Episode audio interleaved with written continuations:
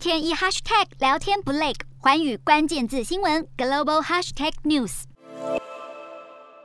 俄罗斯入侵乌克兰，引发国内反战抗议声浪，不少上街示威的民众都被逮捕。为了抑制反对声音，总统普丁签署一项新法案，限制言论自由。只要散布关于俄罗斯海外行动的假消息，就是犯罪行为，最高可关十五年。怎么才算假消息？完全由当局定义。所以，许多独立报社和新闻网站只得宣布暂停出刊，或将网站设在国外。驻俄外媒也都纷纷出走，避免遭普丁当局裁罚。对大多数俄罗斯人来说，电视仍然是新闻的主要来源，这也使得俄国当局更容易控制民众思想，将乌俄战争扭曲为乌克兰人炮轰自己的城市，还将俄军描述为救世主。既然只剩下网络这个外界讯息来源，俄国网民于是透过 VPN 翻墙来获取乌克兰战争的最新消息。VPN 就像一件隐形斗篷，可以在自己的装置与远端伺服器之间建立加密连线，使用者就能在俄国国内也看到被封锁的网站，而不容。易被追查记录，这样的技术在中国与伊朗等网络自由受限制的国家也被广泛使用。根据统计，近期在俄罗斯的 VPN 下载量达到了空前高峰，比开战前足足增加了十二倍以上，显示俄国政府对网络管制心有余而力不足，恐怕成为普丁凝聚民心的一大阻力。